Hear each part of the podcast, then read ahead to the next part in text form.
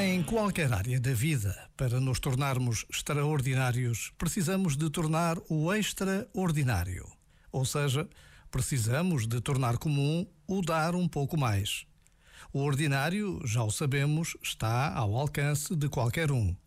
O extra é um investimento adicional de tempo, energia, entrega. Pouco a pouco, alargamos os limites do que consideramos comum até que o extraordinário aparece.